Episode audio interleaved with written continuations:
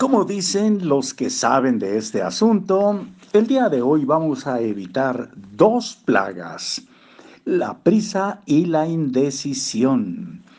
Hola, ¿cómo están? Soy Marcos Alfredo Coronado y vamos a continuar leyendo para ustedes Hábitos Atómicos de James Clear, precisamente aquí, desde la Ciudad de México, para el mundo entero, libros para oír y vivir. Vamos a leer para ustedes el siguiente cuadro, lo vamos a reproducir en foto posteriormente, y cómo eliminar los malos hábitos.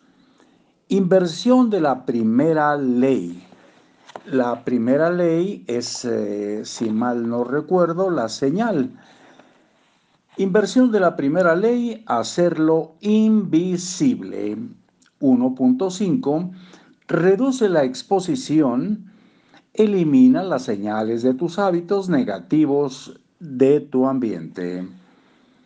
Inversión de la segunda ley que es anhelo. Hacerlo poco atractivo. Replantea tu mentalidad, resalta los beneficios que obtienes al evitar los eh, malos hábitos o tus malos hábitos. Replantea tu mentalidad, resalta los beneficios que obtienes al evitar tus malos hábitos. La tercera ley es la respuesta, como eh, actuamos nosotros ante las dos anteriores. Y es inversión de la tercera ley. Hacerlo difícil, que la respuesta nuestra sea difícil.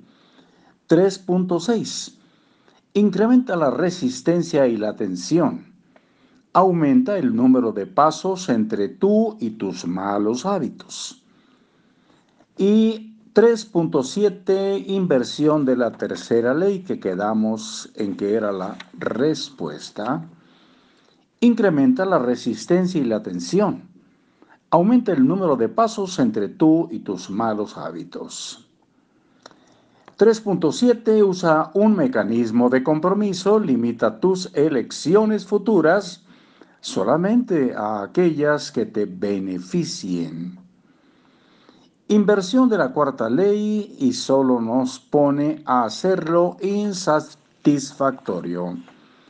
Como recordamos todos, la cuarta ley es recompensa. Puedes bajar e imprimir una versión de esta tabla en atomichabits.com diagonal shed sheet. Bueno, lo van a ver ahí en la fotografía. Y continuamos, tenemos unos minutitos para la cuarta ley, hacerlo satisfactorio. Uno, el número 15, esto viene siendo el número 15, la regla cardinal del cambio de conducta. En la segunda mitad de la década de 1990, un servidor público del sector salud llamado Stephen Lobby dejó su pueblo natal en Omaha, Nebraska, y se compró un boleto de ida a Karachi, Pakistán.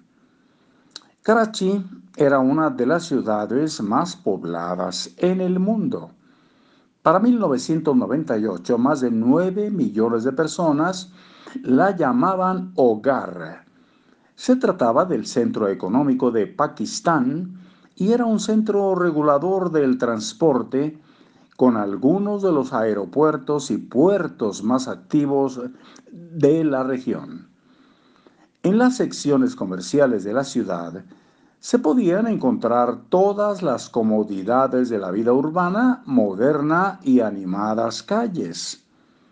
Pero al mismo tiempo, Karachi era una de las ciudades menos habitables del mundo. Más del 60% de los residentes de Karachi vivían en asentamientos ilegales y barrios marginales.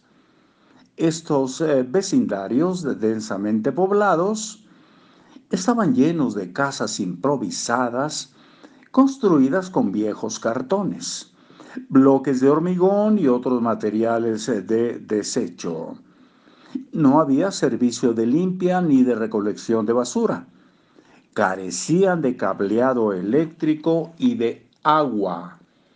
Le enseña a nuestro cerebro, a ver, creo que nos brincamos una hoja, sí, sí, sí, sí, regresamos. Carecían de cableado eléctrico y de agua, agua potable. En época de secas, las calles eran una combinación de polvo y basura. En época de lluvia se convertían en fosos lodosos de aguas negras. Las colonias de mosquitos florecían en los charcos de agua estancada y los niños jugaban en medio de la basura.